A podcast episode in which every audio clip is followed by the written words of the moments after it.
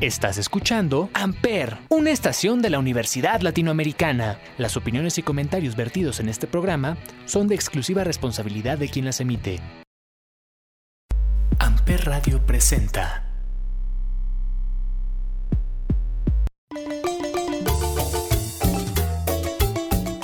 Morrillos? ¿Cómo andan? ¿Cómo están? Ya viernes, viernes de la voz de los sin voz y es creo que el día que más me gusta de toda la semana, eh, no solo porque se acerca el fin de semana y es parte de descansar, pero creo que me gusta porque es el día en el que tengo el lujo de escuchar a estos invitados que tenemos por acá, como a la invitada que tenemos el día de hoy.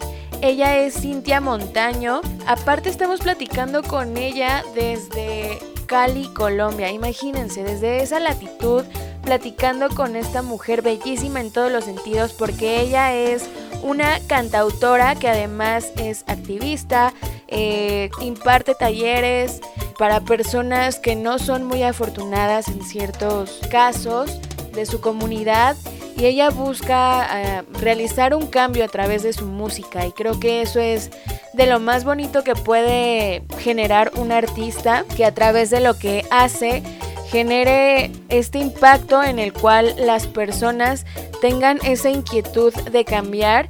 Y en este caso no nada más se queda en su comunidad, hoy por lo menos se queda aquí conmigo y espero que en otras más personas de México, esto quiere decir que ya está yendo más allá su trabajo, que su semilla que ha cosechado está floreciendo y eso está increíble. Ella tiene pues algunos años de trayectoria, ha tenido oportunidad de pisar grandes escenarios y me llena mucho, mucho de, de, felicidad que esté por acá porque pues me parece que tiene una propuesta musical muy, muy chida, muy, ¿cómo decirlo?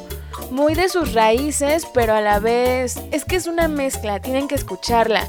Creo que está increíble todo lo que hace y ya más adelante vamos a tener oportunidad de platicar con ella, de que nos diga qué es lo que hace exactamente y cuál es la mezcla, la fusión de, de su música y qué es lo que la lleva a escribir estas canciones. Pero antes de ir con nuestra invitada Cintia, nos vamos a escuchar justo una canción de ella que se llama Quiero sanar. Ella es la autora de esta canción, la intérprete. Y pues espero que les guste muchísimo. No se pierdan el resto de este episodio. Y bienvenida Cintia, bienvenida a México, por lo menos a nivel de frecuencias auditivas. Aunque no te podamos ver, te damos la apertura a este espacio. Escuchamos Quiero sanar de Cintia Montaño a través de la voz de los sin voz por Amper.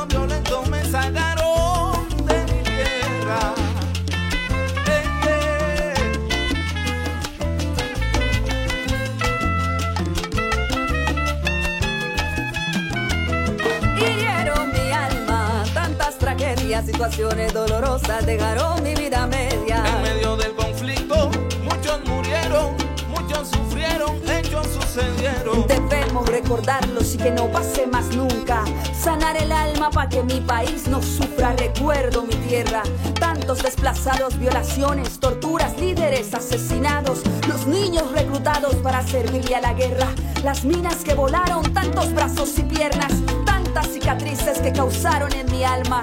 Quiero superarlas, quiero sanarlas. Quiero sanar las heridas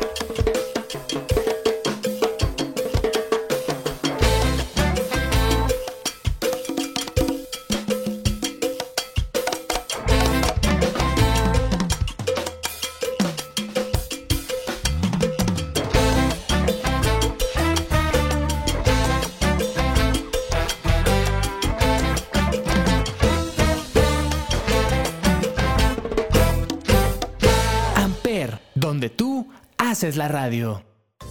Morrillos, estamos de vuelta aquí a la voz de los sin voz y en esta ocasión eh, tenemos a Cintia Montaño, quien es una artista desde Colombia. Me llena de mucha felicidad porque está pues en otro en otra latitud, pero esta entrevista ya tenía tiempo que la habíamos agendado y no se había podido dar, pero por fin estamos por acá y me da muchísimo gusto tenerte por acá, Cintia. Bienvenida a La Voz de los Sin Voz. ¿Cómo te encuentras hoy? Eh, bueno, muchas gracias Samantha por esta invitación. Eh, feliz de estar aquí con ustedes compartiendo las diferentes experiencias y bueno, también dispuesta a aprender de este intercambio bonito del día de hoy. Muchas gracias por la invitación. Gracias a ti por estar por acá y platícame, Cintia, eh, ¿a qué te dedicas actualmente y cuántos años tienes y de dónde eres exactamente? Bueno, yo soy de Colombia, de la ciudad de Cali, eh, queda ubicada como en el Valle del Cauca, es una de, de las regiones del Pacífico colombiano, Pacífico Sur. Ok. Eh, tengo, bueno, mi familia es, es, de, es del Pacífico, la, la familia paterna de un lugar que se llama Tumaco. Y mi, la familia materna es de, esa es mi familia afro, ¿no? Entonces mi familia materna que es de descendencia indígena es de Huila. Y pues yo sí nací aquí en la ciudad de Cali. Eh, ahora tengo 34 años y pues haciendo música desde que era niña, porque siempre me ha gustado. Entonces, he vibrado con las artes, yo sabía que iba a ser artista desde pequeña. Qué bonito, pero ¿cómo fue que lo Hola. supiste? Sí, hola. Bueno, porque aquí estoy, aquí estoy, sino que creo que se está un poco la cámara, pero ya aquí vamos. Em, pues bueno, mi mamá cuando hacía los oficios en la casa cantaba y yo soñaba con tener la voz como ella y por eso me enamoré del canto. Empecé a cantar en el colegio y en diferentes actividades que hacían en el barrio. Luego a, a estudiar música de manera independiente con algunos profesores particulares, eh, luego en la academia y bueno, así diferentes procesos hasta que llego a conformar este grupo que se llama Cintia Montaña, esta propuesta musical, que ya más adelante escucharán de qué se trata. Pero bueno, eso fue una versión comprimida de cómo yo llego a la música. el hecho es que desde siempre me han encantado las artes eh, de manera innata ha surgido y ha nacido en mí eh, la escritura, la literatura, la escritura de cuentos, poesías y canciones. Y también me encanta pintar y pues eh, hacer música. De lo que siempre, como que siempre he estado conectada y pues que hoy hace parte de lo que es un proyecto de vida.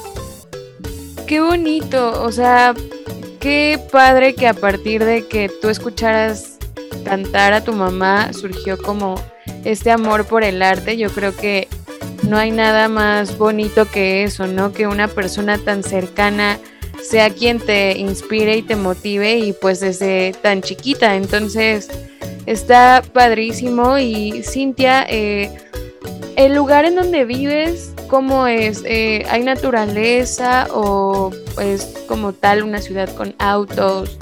y de este tipo de cosas como lo que conocemos o cómo es? Cali, Cali es una ciudad eh, urbana, es un territorio urbano, hay eh, como toda ciudad, metrópolis, una de las tres de las tres ciudades más importantes de Colombia, entonces hay, hay mucha urbanización, casas, edificios, carros, como toda la movida de una ciudad, ¿no? Ok.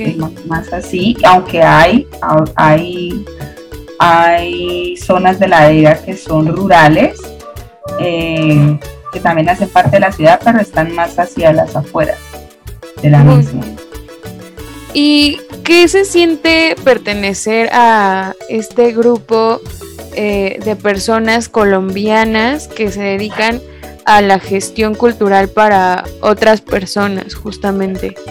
Eh, bueno, pues es para mí muy importante eh, darle un propósito al arte, ¿no?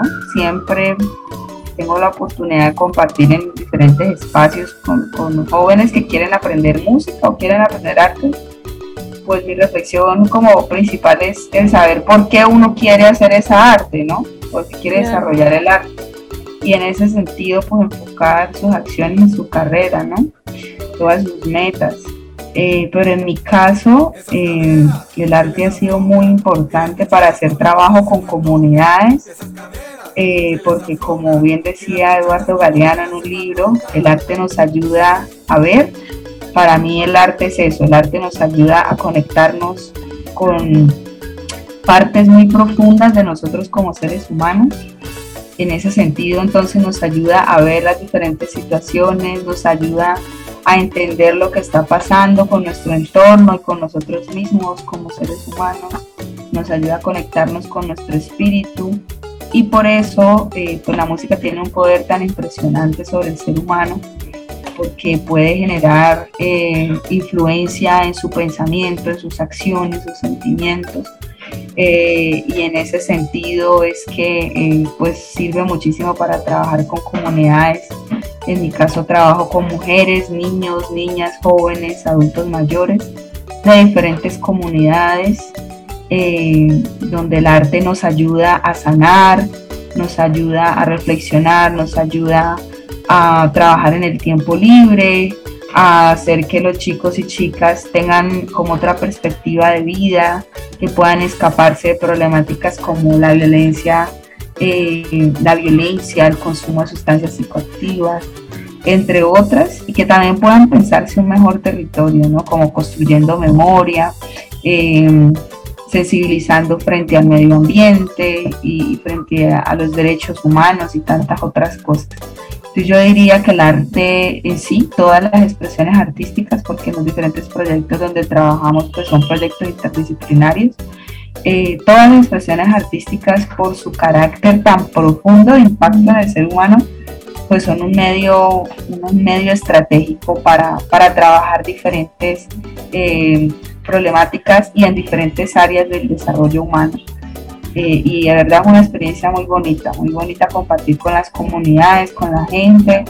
Eh, uno va a enseñar, pero realmente en mi caso yo diría que he aprendido muchísimo de todas estas personas y ahí he aprendido a entender que la vida mm, finalmente no, no son las cosas que una, uno tiene, sino lo que disfruta, lo que vive y lo que comparte. Y compartir con la gente me hace feliz, entonces me gusta mucho.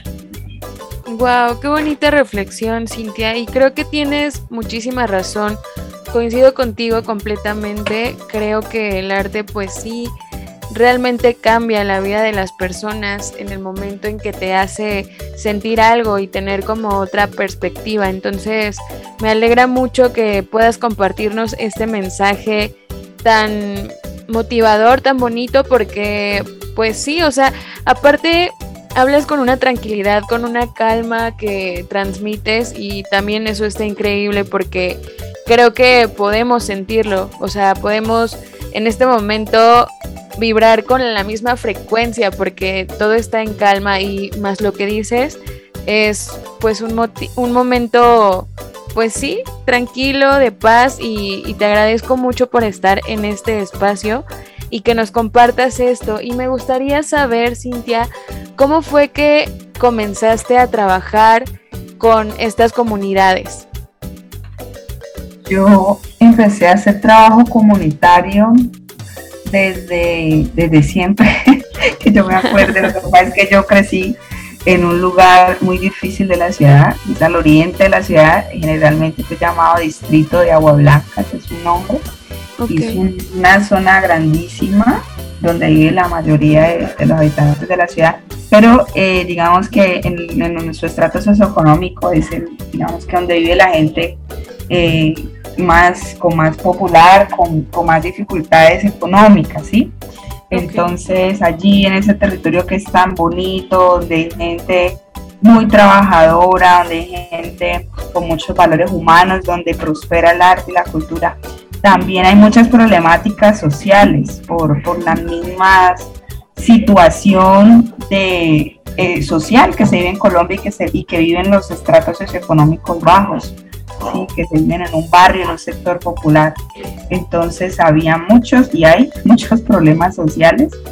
Eh, y pues bueno, ver tanta violencia, ver Em, ver la droga, cómo consumían los niños y jóvenes, ver que habían pocas oportunidades, que los niños no teníamos como unos modelos a seguir para soñar diferentes, sino en ser el sicario o el, o el pandillero o no sé, cómo dedicarse a otras cosas, entonces eh, crecer en ese entorno difícil y también bonito al mismo tiempo, porque como les decía al principio, mucha gente valiosa allí, hay muchas historias valiosas, eh, pues a mí me marcó la vida y eh, yo desde pequeña ya me cuestionaba muchas cosas, ¿no? Como, ¿por qué pasa esto? ¿Y qué puedo hacer como ser humano para que esto cambie? Y en esa búsqueda de hacer algo para esa transformación de, de las problemáticas de mi entorno, es que empiezo a hacer trabajo comunitario desde muy niña, desde muy niña, por ahí 7 u 8 años yo ya hacía talleres en el patio de mi casa con mis hermanas y mis primitos y todos los amigos de la cuadra, eh, hacer talleres de refuerzo escolar y luego hacer actividades con los chicos y chicas.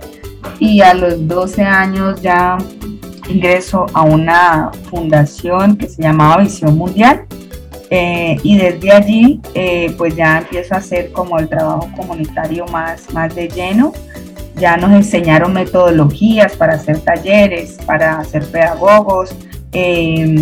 Y en, haciendo este trabajo es que yo descubrí que el arte era también mi camino, porque pues yo a los 12 años me iba muy bien haciendo talleres con otros niños y niñas y jóvenes más grandes que yo también.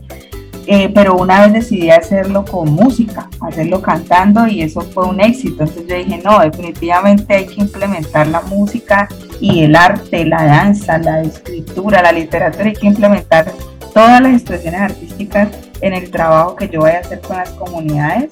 Y pues así fue, desde ahí hasta este momento, casi 21, 21 años creo ya trabajando con las comunidades eh, la, herramienta ha sido esa, ¿no? La estrategia ha sido trabajar temas como prevención de violencia contra las mujeres, eh, como les contaba, la prevención de violencia, de sustancias psicoactivas, entre otras, el empoderamiento de las mujeres, eh, la educación, diferentes temas de derechos humanos y otros. Siempre ha sido el camino trabajarlo desde el arte, porque pues, es, como lo que he hecho siempre y he visto que por allí eh, se ha impactado bastante a las diferentes comunidades, sin importar cómo, de dónde sean o cuántos años tengan, el arte siempre ha tenido ese impacto profundo y pues no, yo diría para responder más concretamente tu pregunta que desde siempre he estado allí haciendo, haciendo trabajo comunitario a través del arte porque, porque humanamente me sentía movida por todas esas situaciones y mi forma de aportar a, a mi comunidad y al mundo pues ha sido esta. Increíble, Cintia. Bueno, pues sí, toda la vida, o sea, prácticamente a los 12 años bueno, desde los 8, pero a los 12 ya impartir como formalmente talleres, pues sí es como sorprendente y está padrísimo porque pues no todos, o sea, no todos tenemos como esa visión. Y a partir de eso fue que pues tú decidiste por lo que escucho, o sea, como de ver las problemáticas y no fue simplemente el dejarte llevar por lo que estaba pasando, sino querer un cambio verdadero y eso un cambio, sí, las ganas del cambio. Y eso está padrísimo porque te digo, o sea, no mucha gente y, y es admirable. Yo creo que si hubiera más gente con esta visión, eh, nuestra sociedad sería otra, pero pues tristemente no. Y, y por eso estamos aquí, ¿no? Para hacer un cambio, para ser escuchados, para que pueda llegar esto a los oídos de muchas personas y digan, ok, a lo mejor yo puedo hacer algo y con un granito de arena pues hacer ese cambio como tú lo hiciste, o sea, desde muy pequeña. Entonces, estoy realmente sorprendida y quisiera preguntarte cómo fue que te recibió la gente en ese entonces y qué es la diferencia que has notado en el ahora, porque obviamente pues hay un abismo de tiempo en cuestión de ese entonces ahora y también de pues, ¿cómo decirlo?, de cambios que se han presentado, pero en la sociedad. Entonces, ¿cómo ha sido para ti? ¿Cómo fue ese recibimiento en un principio? ¿Y qué tan difícil ha sido eh, que te introduzcas ahora, pues con los jóvenes, que la situación pues ya es diferente a antes? Pues mira que lo que pasa es que Colombia tiene unas realidades sociales muy fuertes, ¿no? Son históricas de muchos años, 200, 200 años o más. Eh, entonces tenemos situaciones de racismo estructural, de clasismo, eh, de corrupción, de tantas cosas que desde la administración gubernamental pues em, se han gestionado mal y eh, evidentemente generan problemas en, la estructura social, ¿no? en las comunidades, en la gente. Son problemas muy fuertes que, que cantando solamente no lo vamos a solucionar, ¿sí?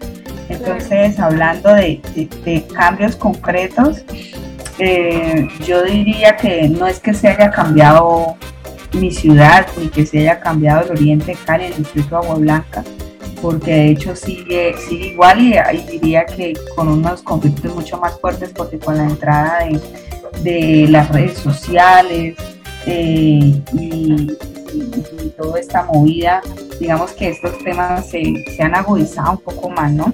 Eh, pero eh, uno no va, o en mi caso yo no voy por, por la masa, por cambiar la masa, porque no sé, tal vez tendría que ser Dios y yo no soy Dios, o ser un presidente y tampoco no soy ni quiero serlo. Entonces, eh, sí, pero como ser humano es como ir tocando, eh, así sea de uno en uno, de una en una, a cada persona, saber que en algo uno le ha aportado a un ser humano para su vida, eso ya es para mí un aliciente y es, y es parte del cambio. Tal vez el cambio para nosotros que somos ciudadanos y ciudadanas de a pie, como, como decimos, pues no está en, las grandes cosas, sino precisamente en eso, en los pequeños detalles. Y, y en eso, al pensando también y haciendo desde la casa, desde la familia, desde la comunidad, eh, con lo que uno tiene para dar, porque no tiene que ser rico tampoco ni tener demasiadas cosas, ¿no? Es como tener las ganas y el amor por la gente, por el cambio, porque realmente vivamos dignamente y desde lo que uno tiene puede aportar, sin importar la edad, sin importar la clase social, sin importar la condición en la que uno se encuentre. Y desde esas cosas pequeñas que podamos aportar, poco a poco podremos ir haciendo grandes cambios espero yo que cuando me muera pues pueda haber esos tantos grandes cambios que, anhelo, ¿no? Pero si no, pues que uno sabe que esto es una siembra, que estamos sembrando ahorita eh, esas pequeñas semillas para el cambio y que finalmente tal vez nosotros no la veamos, pero nuestras futuras generaciones sí. Los otros niños, niñas y jóvenes que, que vengan en camino, que tengan una mejor sociedad, eh, eso, eso es un cambio bien impresionante. Y, no son los cambios individuales, ¿no? Desde la individualidad no logramos esos cambios, sino desde, desde la colectividad, desde los movimientos sociales y los movimientos culturales, vayamos planteando las inquietudes eh, y los caminos, ¿no? Para, para hacer esa transformación. Entonces diría que estamos en eso, en el camino y esperamos, espero en algún momento ver, ver, eso, ver esa esa cosecha, ¿no? Pero por ahora estamos, y toda mi vida he estado y sigo estando, vamos a ver hasta cuándo, estamos en siembra, estamos sembrando para que estas realidades en Colombia y en Cali y al oriente de Cali pues puedan transformarse. Pues yo creo que sí, o sea, con el hecho ya de dedicarte a esto desde hace mucho tiempo, me imagino que sí has visto como estas pequeñas flores de esa cosecha que dices tú, esas semillas crecer y, está bien porque pues eh, eso quiere decir que hay gente que se preocupa por la demás gente. Entonces yo entiendo que de alguna manera, por decirlo así, perteneces a un colectivo o tienes como personas aliadas en este quehacer o de qué manera lo llevas a cabo. Sí, mira, para esto pues mm, yo siempre he estado como involucrada en, diferentes organizaciones sociales y comunitarias de base. Al inicio, como a mis 12 años, como les contaba, estaba en una que se llamaba Visión Mundial, una ONG, y trabajaba como voluntaria allí. Y luego, pues hice parte de diferentes, diferentes, diferentes fundaciones, por así decirlo eh, algunas que yo ayudé a conformar, a crear, de las cuales fui fundadora, y otras de las que he sido aliada. Entonces, en este momento trabajo con varias fundaciones, mm, trabajo con la Casa Cultural de Chontaduro, que es una, una fundación que desde la cultura trabaja en todo el tema étnico también en diferentes temas en pro de la mujer afrocolombiana también con la Asociación de Mujeres Madres, Cabeza de Familia que viven con VIH, SIDA la mujer, y con otras organizaciones aliadas. Entonces, allí la estrategia, la invitación es como juntarse con otros y otras personas que también tengan el mismo sentimiento y pensar en qué podemos hacer, qué podemos hacer y, así juntos y juntas, juntando nuestras manos, empezar a hacer ese cambio. Entonces, este, este trabajo lo he hecho desde ahí, desde diferentes organizaciones, con amigos, con amigas, y que nos juntamos y sintiendo esa misma necesidad, pues empezamos a trabajar eh, en estos temas desde lo artístico y la intervención social comunitaria. Muy bien, Cintia, pues es una increíble labor por la cual te felicito mucho y también te agradezco porque necesitamos que haya ciertamente un cambio en todos los lugares, porque creo que, pues justo como dices, ¿no? Gracias a las redes sociales que no, no son malas y no, les echo la culpa, pero... Es, el uso, es el uso que se le dan. A Así es. Pero pueden ser unas grandes aliadas.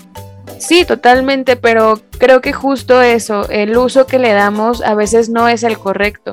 Entonces, gracias a esto de repente, pues las cosas se tornan en un tono que no debería ser, entonces necesitamos más personas que quieran un cambio real y que lo lleven a cabo eh, pues por medio de la manera en la que ellos puedan eh, hacerlo, ¿no? En este caso, pues el arte como tú. Y además de eh, ser gestora cultural, ¿a qué te dedicas? actualmente tú te dedicas de lleno a una sola cosa o tienes pues diferentes vertientes? Lo que yo hago es música. Mm, tengo mi proyecto musical que se llama Cintia Montaño y desde allí eh, hay un equipo de trabajo de músicos, productores, eh, managers, bueno, hay de todo ahí. Es un emprendimiento cultural con el que hacemos conciertos y productos artísticos, ¿no? productos musicales, jingles, eh, canciones por encargo, etcétera. Eh, y por otro lado, bueno, con, con este proyecto también hacemos giras y generamos nuestros propios eventos. Mm, y por otro lado, eh, pues está todo el trabajo comunitario que realizo, ¿no? Yo pienso que con lo artístico ya tendría para estar absorbida de tiempo, pero aparte de esto, la locura de, de, trabajar por la gente es, es, a lo que yo me dedico, a hacer música y a trabajar por las comunidades y con las comunidades desde el arte. Ok. Y aparte de eso, hacer mujer, hacer mamá. sí, ¿qué más, ¿qué más podemos a estudiar. ¿Y qué estudias? Estudio música, estudiando inglés, eh, ando dedicada a eso. Muy bien, pues sí, o sea, no te ha de quedar tiempo para nada. ¿En qué momento duermes? no, eso es una locura, no sé. Yo siempre me, siempre me preguntan eso y siempre digo que no sé, porque no sé. Pues trato sí de ser organizada como de organizar una agenda, de, organizar metas, un cronograma, tratar de organizar los horarios para poder dar con todo, pero sí es muy agotador. Sí, me imagino. Muy agotador, pero, pero a mí me gusta vivir la vida así al máximo. de verdad no puedo quedarme quieta. Y es bonito, ¿sabes? Porque de alguna manera como que sientes que tu día pues fue productivo y cada vez tienes como más deberes. Y, y bueno, a eso sumarle que eres mamá, que bueno, desconocía. Entonces, pues qué padre, me, me siento como en este mood de que estamos conectando porque pues está increíble todo lo que haces y pues sí, ocuparte todo el día a veces es agotador, pero también es como gratificante, ¿no? Y sin dejar de sacar espacio también para una, ¿no? Para pensar, meditar, orar, leer. También es importante cómo sembrarse, cultivarse a sí misma. Qué bonito, Cintia. ¿Y en qué momento empezó eh, de manera más formal tu proyecto musical? En el año 2008 Empezamos con el proyecto musical Cintia Montaño, empecé con cuatro compañeros, ahora somos 14 entre músicos, ingenieros, administrativos y etcétera. Ok, ¿y ha sido como algún festival conocido o simplemente tocas eh, pues para tu comunidad? Eh, de hecho, Sí, claro, he, estado en festivales grandes en Colombia, como lo son Rock al Parque, que es uno de los festivales más grandes de Latinoamérica. Estuve representando al Valle del Cauca, cerrando en uno de los días más importantes. En, el Festival Stereo Picnic también. En el Petronio Álvarez, que es un festival afro de los más importantes de Latinoamérica también, como invitada. He estado en girando con artistas famosos como Carlos Vives. Increíble. que me invitó a su gira, y también me invitó a, grabar en su disco Vives, con el cual ganamos Grammy Latino. ¿En serio? Ajá, he girado, también he sido invitada a tocar con el maestro José Aguirre, actual director de, de Grupo Nietzsche también. Y en ese sentido, pues he compartido con muchos artistas y girado en muchos lugares a nivel nacional e internacional. Internacionalmente hemos estado en, España. y y así apostándole como a más cosas cada día, ¿no? En estos como 12 años, creo yo, de proyecto musical. hemos sacado tres producciones musicales, estamos trabajando en la cuarta, este año la estaremos estrenando. Eh, y sí, hemos viajado por, por todos lados, por todos lados llevando este, este mensaje, ¿no? Que también se condensa en mi música. Todo esto que le he contado de, de trabajo comunitario es lo que me inspira para hacer mi música, o sea que las dos cosas están allí conectadas. Eso te llena, te llena el alma.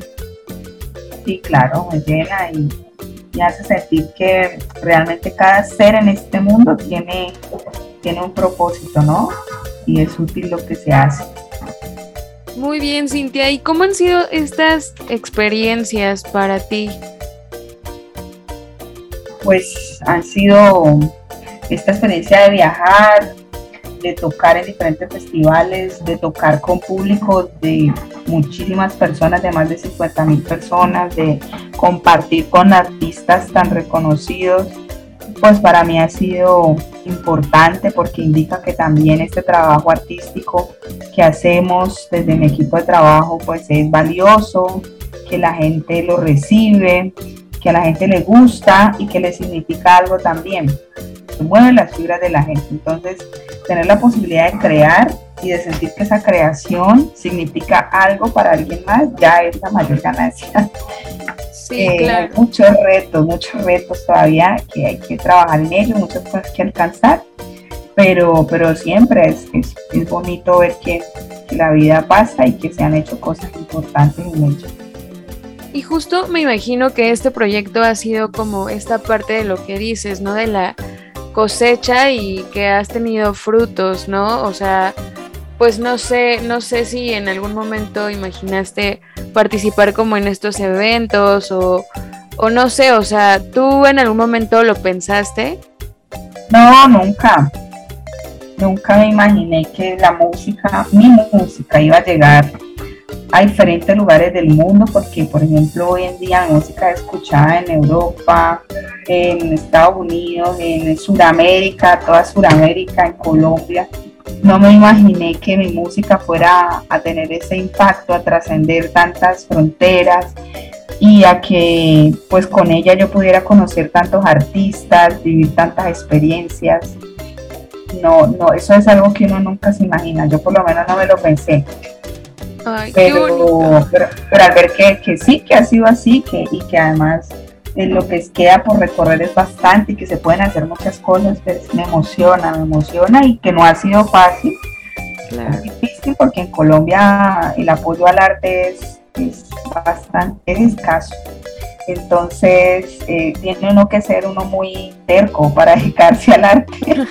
y, y, y, sí, entonces a esa terquedad que yo me dediqué no ha sido fácil, pero, pero ha sido bonito. Claro. Ha sido gratificante y ahí sigo en la construcción de, de esto, de mi proyecto artístico con mis compañeros, compañeras. Vamos caminando, como dice el disco. Padrísimo, Cintia. Pues si te parece bien, vamos a escuchar una canción tuya que se llama Puro Pacífico eh, y nos cuentas más adelante sobre esta canción. ¿Te parece bien? Sí, me parece bien, claro, dale. Va, pues vamos a escuchar Puro Pacífico de Cintia Montaño y la escuchas aquí a través de la voz de los sin voz por Amper.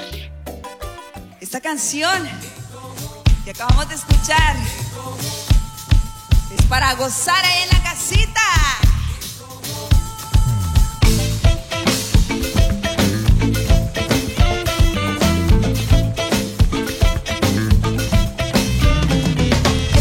Del Pacífico estoy, pedazo de tierra creado por Dios, con mi pelo en trenza, símbolo de lucha, fuerza de liberación, colores tribales bailando en mi vestido, lenguaje del alma de antepasados puro pacífico, paz y sabrosura, conciencia de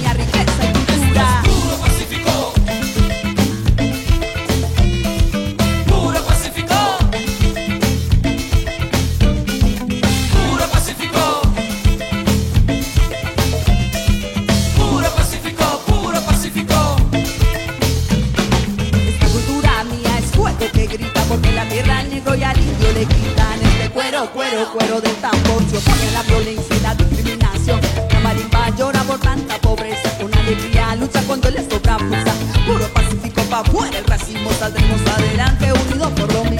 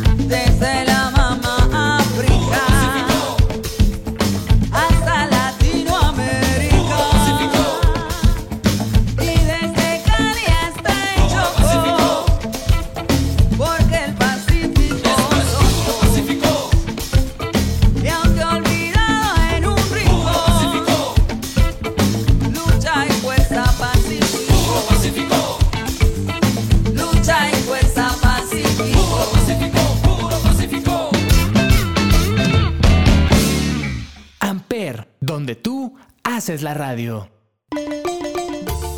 Morrillos, estamos de vuelta aquí a la voz de los sin voz por Amper y continuamos con nuestra querida Cintia Montaño. Cintia, me gustaría que me platicaras eh, en qué te basaste para hacer esta canción y cuál es tu inspiración para, para la música. ¿Tú también escribes las letras o únicamente eh, pues eres quien las ejecuta? Yo escribo las letras, las canciones. eh, y esta canción eh, pues habla un poco de, de lo que es la etnia afrocolombiana, ¿no? De, del orgullo de ser afro eh, y también de cómo a las comunidades indígenas y negras en Colombia se les desplaza, se les quita la tierra, se les olvida socialmente, pero eh, aún así la, la herramienta de resistencia de estas comunidades es el arte, es, la cultura, es un tambor, es una marimba. Y entonces allí de eso nos habla Puro Pacífico, de nuestras trenzas, de nuestros vestidos, de nuestra cultura afro y su importancia, no solo porque se vea bonita o suene bonito, sino también porque, por lo que significa y desde cómo las comunidades resisten a través de- del arte. Eso nos habla Puro Pacífico, que además es, es deliciosa y nos pone a gozar bastante. Sí, está padrísima y gracias por compartirnosla. Eh, también quería preguntarte, Cintia, eh, ¿en la actualidad existe dificultad eh, por el hecho de ser una mujer afrodescendiente? O sea, sabemos que el hecho de ser mujer a veces sí implica una dificultad a lo largo de, de mucho tiempo y alrededor de todo el mundo, pero eh, hoy en día el ser una mujer afrodescendiente es un problema eh, en- desde tu perspectiva. Sí, claro. Eh, como te contaba, en Colombia hay muchas problemáticas sociales y quienes viven estas vulnerabilidades que generan estas problemáticas, pues son gener- generalmente las comunidades afrodescendientes negras, eh, indígenas y campesinas. Y más aún si se es mujer y más aún si se viene de un sector eh, económico bajo. Entonces, eh, el ser mujer, el ser negra, el venir del distrito de Agua Blanca genera una triple marginación, porque aún en Colombia hay mucho clasismo y mucho racismo, racismo estructural. Y, por supuesto, esto hace que, que el desarrollo de vida de una como mujer negra, eh, pues no sea el mismo que el de una mujer blanca mestiza. eh, de un estrato social más alto, un estrato 5, estrato 6. Las condiciones son muy diferentes. Entonces, em, eh, solo por, por, ser de esta etnia, por ser mujer, pues se han presentado diferentes, se me han presentado diferentes dificultades, diferentes obstáculos que ya están ahí dentro del sistema. Sin embargo, eh, pues hay que ser valiente y ir viendo cómo trascender todas esas cosas. Pero sí, y no solo me pasa a mí, yo diría que a todas las mujeres negras de, de Colombia tenemos muchas limitaciones para desarrollarnos como seres humanos eh, por todo ese clasismo y racismo y machismo que hay aquí. Estamos hablando de que apenas hace unos 55 años, más o menos, casi 60, eh, las mujeres en Colombia somos sujetos de derecho, es decir, apenas hace ese tiempo pudimos acceder al derecho al voto. Entonces, imagínate todo lo que eso representa en términos de ser mujer, de que todavía hay muchas estructuras machistas que promueven la violencia, que promueven la desigualdad y que si las trasladamos al, al, campo de las artes escénicas, de la música, de la industria musical, pues hay mucha desigualdad, ¿no? Eh, todavía se contratan más a las propuestas de, musicales de hombres que las de mujeres, a las mujeres eh, tienen más dificultades para acceder a los diferentes espacios de circulación y promoción, eh, por supuesto para producir y para todo lo que te puedas imaginar. Entonces, eh, sin embargo, como te digo, es un reto, pero, pero lo importante es ser consciente de esta situación y, buscar cómo las estrategias para poderlas trascender. Qué triste, Cintia, qué triste que todavía en pleno 2022 eh, tengamos que vivir con esta situación y sobre todo pues un sector como lo que nos platicas, ¿no? De personas afrodescendientes que pues se les discrimina y pues aún se les suma pues ser mujeres, sí debe ser muy difícil y tu labor creo que es lo que puede llegar a rescatar, ¿no? Yo creo que de alguna manera lo que haces hace que pues mujeres se sientan identificadas y empoderadas y quieran pues salir adelante, ¿no? Porque me imagino que de repente debe ser como una situación complicada en la cual pues no sepan qué hacer, pero por gente como tú, yo creo que la gente se siente inspirada a salir adelante y a querer realizar, volvemos a lo mismo, un cambio, porque pues no sé, el hecho de no sentirte escuchada o apoyada por las mismas personas que te rodean, pues sí, sí debe ser un tanto difícil. Y esto me viene eh, la pregunta de si tú en algún momento has querido, pues no sé, desistir de, de tu quehacer en, en el arte. Eh, pues sí, muchas veces he querido dejar de ser, de hacer esto, dejar de hacer música, como dedicarme a otra cosa y otras veces también me he confrontado mucho con el trabajo comunitario porque no es fácil trabajar con la gente, no es fácil trabajar en un contexto como el que tenemos en Colombia, donde asesinan a tantos líderes sociales, donde no hay garantías para hacer, eh, para ejercer el trabajo de, de exigencia de derechos, o sea, trabajar aquí en Colombia esto es, es prácticamente, no sé, es difícil. Las situaciones de violencia aquí son muy duras, sobre todo porque por, por sentir mi, seguridad amenazada es lo que más me ha hecho como bajarle un poquito a la, a la intensidad y también muchas veces querer como renunciar a todo porque lo más importante es la vida, ¿no? Entonces, mm, también es muy decepcionante ver cómo en este país eh, la gente que hace mal, que son los corruptos, pues viven a sus anchas y, quienes sirven a la gente, su vida no vale nada, ¿no? Eso es bastante triste.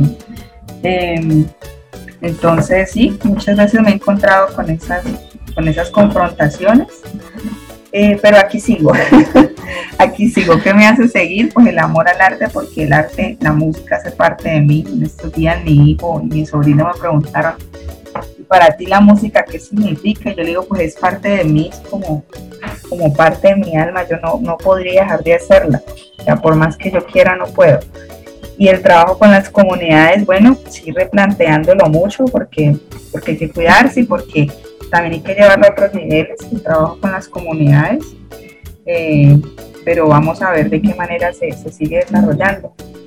Sí ha habido mucha confrontación, como te digo, pero bueno, ahí, ahí poco a poco van apareciendo las luces para seguir caminando, para ver por dónde es que va, debe ir el curso del río.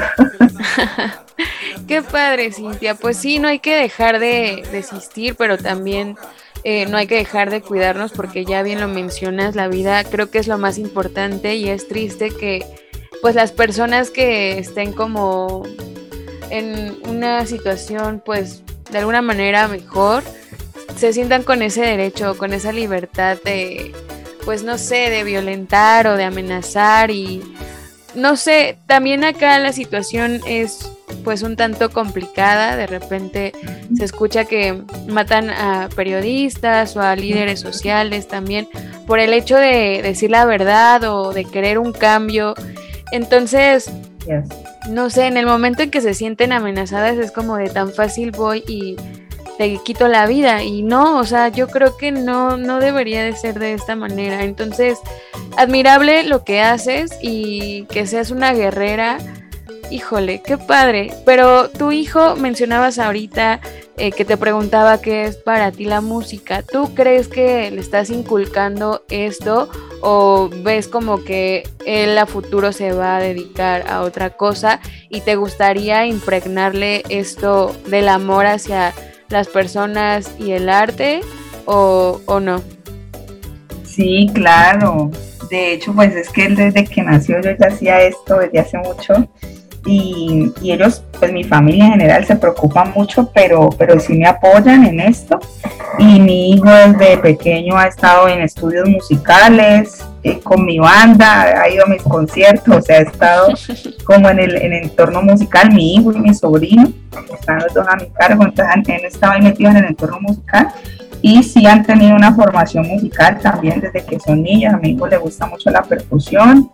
Eh, y, y, pues está mirando si quiere estudiar música profesional, está como en esa, en esa búsqueda, pero también le gustan otras cosas. Y de hecho entró a la universidad hace este año, va a entrar, ya quedó en la universidad pública, quedó seleccionado y va a estudiar geografía, porque a él también le gusta mucho como todo el tema de, de las humanidades, el tema social, le gusta mucho. Eh, entonces está como viendo qué quiere hacer y yo lo que quiera hacer lo he de apoyar igual a mi sobrino que ese sí es un artista por completo. Le encanta bailar cantar pintar es muy bueno en, todo eso. Ellos tienen mucha vena artística. Esperemos que en el futuro quieran desarrollarla y sea que sí o que no pues ahí estaré mientras Dios me lo permita para apoyarlos. Increíble. Pues sí ahora toca este apoyo que pues te dan a ti, también transmitirlo. Y pues yo creo que debe ser como, no sé, gratificante, eh, pues conmovedor, ¿no? El ver cómo pues transmites eso y de alguna manera has logrado eh, sembrar y dejar ahí como una semillita, porque yo me imagino que obviamente sí ha influido mucho lo que tú haces para que ellos pues de alguna manera estén pues interesados en el arte. Entonces, eso yo creo que ya con eso te puedes dar como por bien servida, pero pues aún hay mucho por hacer, hay mucho por vivir y, y pues no sé qué más decirte, Cintia, simplemente pues estoy emocionada, conmovida y siempre que tenemos eh, artistas acá, me motivan mucho porque pues son personas que quieren un cambio y que se están dedicando a hacer lo que les apasiona y creo que eso es lo más bonito de la vida, ¿no? Dedicarte justo a aquello que te mueve y qué mejor si lo puedes transmitir. En el programa pasado platicaba con eh, Cortés, quien fue nuestra invitada, sobre las personas que a veces se quedan como ese conocimiento, ¿no? Que o sea, saben muchas cosas, pero son como de alguna manera, pues egoístas, por así llamarlo, que de alguna manera, pues también está bien, ¿no? Cada quien decide qué hace con lo que tiene, pero si lo puedes transmitir y compartir, y yo creo que ver el resultado aún es pues muchísimo más enriquecedor para, para ti mismo y para el alma. ¿O qué piensas al respecto? Sí, pues finalmente la vida es un camino que cada quien decide cómo recorrer. Entonces es totalmente respetable el que quiera hacer arte con conciencia y el que no, el que quiera hacer arte para ganar dinero eh, o por, por, o por, lo que quiera hacer. Es, totalmente respetable. Lo importante es saber, ser consciente de, por qué se hace, pero también es bonito saber y reconocer que, que somos un colectivo social, que finalmente todos dependemos de todos, y que tenemos algo que aportar al mundo y que hay que hacer que la vida valga la pena haciendo cosas buenas por los demás y por uno mismo. Así, en ese sentido, compartir el arte de la formación, el arte de, poder compartir, formar gente, educar, eh, transformar, incidir es súper importante. Totalmente, Cintia, tienes muchísima razón. Y ya volviendo un poco como al tema de, de tu música, eh, en esta canción pues se escuchan varios ritmos, pero en sí, eh, ¿cuál es eh, la denominación de, la música que tú haces? ¿Cuál es el género y de dónde surge? Pues en la industria musical lo que yo hago más se ajusta como a, a world music, son las músicas del mundo, porque lo que yo hago es una fusión de ritmos musicales. Aquí hay algunos elementos musicales de la música del Pacífico, eh, unas sonoridades propias de la música del Pacífico y eh, se encuentran en una fusión con la música urbana, con el dancehall, con el rap y con otros géneros. Entonces, cuando escuchas a Cintia Montaño, escuchas una fusión sonora interesante. Eso no se puede definir qué es, pero, pero lo que sí se sabe es que suena muy rico y que si tú lo escuchas atentamente encuentras un mensaje bien importante. Así que eso es lo que yo podría decir de, mi música. Y dentro de tus canciones, ¿cuál es la que más te gusta, la que tiene un significado más especial? Yo me imagino que todas, pero pero debe haber alguna que digas, esta, esta es a mí todas me gustan porque es que cada canción tiene un significado diferente y una historia diferente y viene de, diferentes vivencias, ¿no? Entonces, cada canción tiene, tiene su sentido y su importancia, es como cada hijo. Hay gente que dice que los papás tienen hijos preferidos, pero yo que soy mamá digo que no, yo a mis hijos los amo por igual.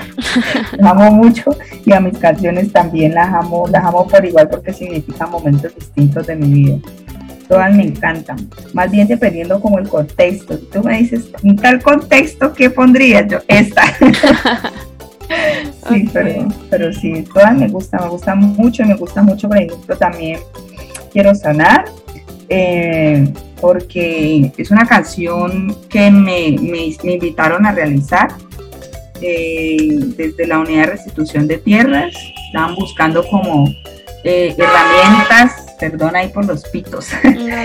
Pero vivo cerca de una avenida principal.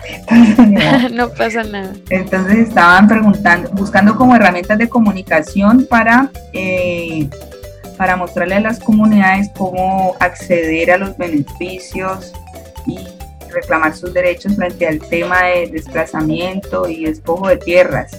Entonces eh, me buscaron a mí de acá del Valle del Cauca para hacer ese como una canción que hablara de eso y haciendo la investigación para, para esta pieza musical, pues yo me encuentro que esas, esas realidades eran las realidades de mi familia, eran las realidades que vivió, que vivió mi abuela, eh, desde que era niña, el desplazamiento, la violencia, el destierro, el secuestro, la desaparición, todas estas cosas tan horribles y pues entonces fue, por eso esta canción se llama Quiero sanar, porque fue un momento de reconocer eh, situaciones difíciles de mi familia, de mi abuela y también de buscar la manera de sacar esos dolores, de sanar esas heridas del alma. Entonces esa es una, una canción bien significativa porque habla de, de la historia de muchos colombianos y colombianas, pero también de la necesidad de sanar y trascender ese ciclo de dolor, llevar nuestra sociedad hacia otro lugar. Muy bien, Cintia. Y bueno, Tomando en cuenta esta, esto que nos comentas sobre la música, ¿cómo es tu proceso para crear estas letras? ¿Tienes algún eh, pues sí, un proceso o simplemente se va dando? Em, pues mira que el proceso de mis canciones eh, se va dando, por supuesto, tiene que ser un fluido, pero primero inicia con una necesidad, con una conexión, con una inquietud, un cuestionamiento frente a algo, eh, una conexión, algo que me mueva por dentro.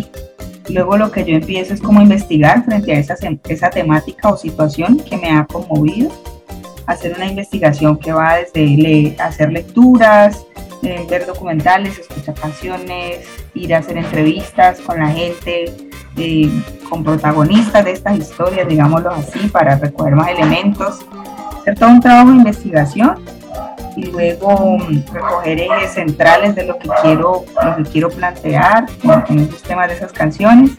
Y después de depurar toda la información y, ver qué es lo que quiero hacer, ahí sí empieza el trabajo de, tejer la rima, le llamo yo. empezar a componer, empezar a escribir y hacer que eso rime, que tenga un sentido literario y que por supuesto tenga un sentido musical. Entonces es, como eso, ¿no? Yo lo resumiría en tres puntos y es tener la conexión, la necesidad, como el por qué, qué es lo que quiero hacer, luego empezar a investigar sobre eso y luego sí empezar a hacer toda la parte creativa, ¿no? Que también es como un proceso de, de, poder llegar y tejer esa rima y encontrarle el sentido, encontrarle la musicalidad, buscar por dentro esa música y luego, eh, luego sí me siento a trabajar con, con, mi equipo de músicos, con el productor musical, con el arreglista.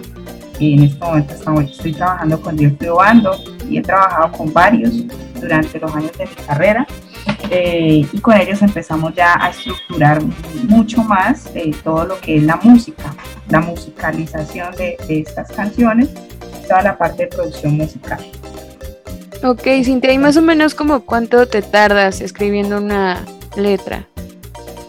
Pues a veces me salen cuando son temáticas o temas sencillos, bueno, relativamente sencillos, me sale muy fácil como a, o sea, para mí escribir realmente no es tan complejo, es, es como algo que desde pequeña yo sabía hacer, yo nací con eso, así, nací con esa capacidad de escribir, escribir para mí, gracias a Dios, es muy sencillo pero sí me tardo mucho en el proceso de investigación, porque pues, hay que leer, o sea, eso, lleva su tiempo.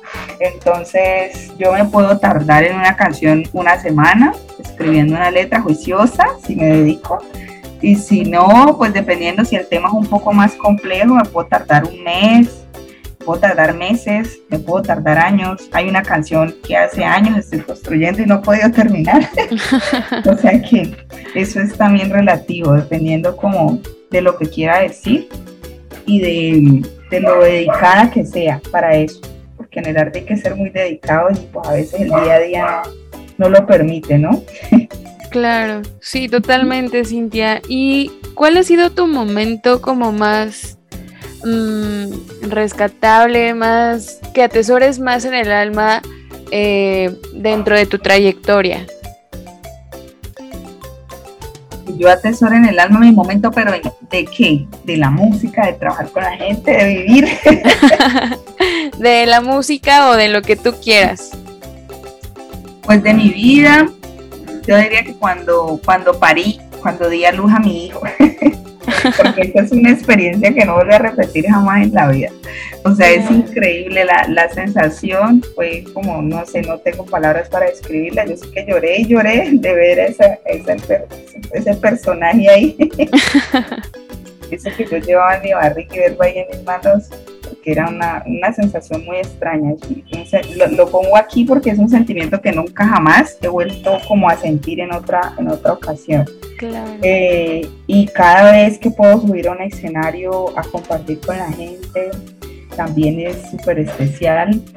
Es muy especial cada vez que la vida me permite ir a las comunidades, compartir con ellos y ellas y ellas y aprender. Em, no sé, la vida, yo pienso que cada día tiene, tiene momentos significativos. Cada día, cada día, solo toca, es como saber reconocerlos. Pero feliz, feliz. Lo más importante es ser feliz y estoy en eso. Qué padre, Cintia. Sí, creo que justo eso, ¿no? Eh, ya lo mencionábamos hace rato. Pues yo creo que lo importante de vivir, pues es, es ser feliz y saber eh, de qué manera vivir para que eso pueda suceder. Entonces, totalmente de acuerdo. Y pues eso de parir, mm, no sé si me llega a suceder, espero no, porque me da miedo. No tiene que ser, ¿no? No tiene que ser. No es que las mujeres para ser felices tengamos que parir hijos. No, eso es un cliché que hay que mandar a recoger. De hecho, las mujeres podemos ser felices desarrollando nuestros proyectos de vida y no tiene que haber una pareja allí, no tiene que haber hijos allí eso es dependiendo de cada quien. Las mujeres podemos parir muchas cosas, ideas, proyectos, tantas cosas. Depende de cada una de nosotras, de lo que queramos hacer. Pero cuando, cuando uno experimenta esta situación, sí tengo que es increíble, una belleza. Sí, me imagino. Sí, porque ya tener como a esa personita que estaba dentro de ti y ya después ver su crecimiento, pues sí, o sea, es como pues sí debe ser bonito, pero justo lo dices, no, no es para todas. Entonces, no, y no tiene por qué serlo. así es. El ser mujer no implica ser mamá. No, para nada. Nada, ser mujer implica vivir y de ahí para allá la decisión de qué ser y qué no ser lo toma, la toma uno. Y tristemente mucha gente aún vive con esa idea, ¿sabes? Como de que si eres mujer te tienes que dedicar a tu casa, debes tener hijos, un esposo, y no, o sea, no, yo creo que ya los tiempos pues son diferentes, a lo mejor antes por la cultura o por lo que te decía tu familia, pero hoy en día creo que, como ya bien lo mencionabas, tenemos más libertad de expresión y así debió de ser siempre, pero bueno, la sociedad es un tanto complicada, pero sí, eh, así debe de ser, creo que cada una deberíamos poder elegir qué hacer y qué no hacer con nuestro cuerpo, con nuestra vida y con lo que queramos. Así debería ser, porque también somos seres humanas, eh, aunque somos diferentes, tenemos los mismos derechos, entonces los derechos deberían aplicarse para todos, todas y todos, ricos, pobres, negros, indios, blancos, mulatos, mujer, hombre, ella, ella. Pero pues no, no es así aún, aún vivimos en esa pugna, no por la igualdad de derechos para todos y todas y todos. Así es, Cintia. Y bueno, ya tomando este tema, ¿qué le dirías a esas mujeres que hoy en día eh, no pueden hacer lo que quieran con su decisión, no pueden decidir por sí mismas? Uy, pues eso depende, porque pues si no poder decidir por sí mismas implicaría que están en una situación de vulneración de derechos y además coactadas eh, y habría que ver cada caso, porque cada caso es particular. Sin embargo, lo que yo les diría es que son seres valiosos, son unas mujeres valiosas, no importa la situación en la que vivan, y que esa situación se puede transformar eh, empezando a trabajar por ello. Rodéense de personas que las inspiren, que las llenen de amor, eh, que les muestren que la vida es bonita, que las llenen de luz empiecen a amarse a sí mismas, porque el amor no va a llegar de nadie si una no se lo da primero. Hay que amarnos a nosotras mismas y amarnos a nosotras mismas no es como, ay, me trato bonito y ya no. Amarnos a nosotras mismas es cuidar nuestra salud, cuidar nuestro cuerpo, cuidar nuestras relaciones, con quién nos estamos juntando, quiénes son nuestros amigos, todo eso. Y proyectarnos, a pesar de la situación que sea, cual sea la que estemos viviendo, siempre se puede mejorar, salir de allí. Hay es que buscar las estrategias para que esa vida que tal vez hoy no sea la mejor, pues en un futuro sí lo sea. Y eso es como teniendo fe, metiéndole ganas, poniéndole esperanza y buscando el camino para salir de allí, buscando por dentro la conexión con su espíritu, porque finalmente es el espíritu, esa conexión con su Dios Madre, su Dios Padre, la que las va a sacar de la situación en la que se encuentren. Podría decir. Muy bien, Cintia, muchísimas gracias y qué inspirador. Espero que de verdad estas palabras lleguen a las personas que las necesitan, porque a veces creo que justo eso, necesitamos eh, una fuente de inspiración o una, una simple palabra o el sentirnos acompañadas para poder dar ese paso que no nos atrevemos a dar y te agradezco por ser ese agente de cambio para muchas de nosotras, eh, una inspiración y por estar hoy aquí en este espacio. Te agradezco mucho pues todo lo que nos compartiste y pues nada, me gustaría pedirte tus redes sociales para poder seguirte y conocer tu trabajo un poco más a fondo. Muchas gracias a ti, Samantha, y a todos los que están detrás de este programa, a todas, a todos los que están detrás de este maravilloso programa. Gracias por darme la oportunidad de compartir estas historias. Eh, y bueno, sí, ayudaría bastante eh, si me siguen en redes sociales, y comparten mis videos, si se suscriben a mi canal. En YouTube me encuentran como Cintia Montaño y Cintia se escribe con C, Y, N, T, H y latina y A. Cintia Montaña, así me encuentran en YouTube y ahí encuentran toda mi música. Lo mismo en Spotify, Amazon, iTunes y todas estas tiendas digitales. Escuchen mi música, compartan, que eso ayuda. Y en redes sociales me encantaría tenerlos por allí, así que síganme, estoy como arroba Cintia Montano C. Les recuerdo que Cintia se escribe con C, Y, N, T, H, I, A. Cintia Montano C, así me encuentran en Facebook, Instagram, Twitter y todas las demás. Así que por allí nos vemos, espero que me dejen sus comentarios, que, que empecemos a hablar, que empiecen a compartir y a apoyar también todo este trabajo que es posible gracias a gente como ustedes que cree en él y lo apoya. De acuerdo, Cintia, muchísimas gracias, gracias por haber estado aquí y cuenta con mi apoyo para, para, continuar esta red en el momento en que tú quieras volver a estar en este espacio o si tienes alguna persona que pueda estar aquí, es muy bienvenido. Y también acá en México espero algún momento podernos conocer personalmente y pues muchas gracias. Muchas gracias a ti de nuevo por la invitación, gracias a todas, todos, todos y espero que nos sigamos encontrando. Bendiciones, paz, amor, luz para todos y todas y todas.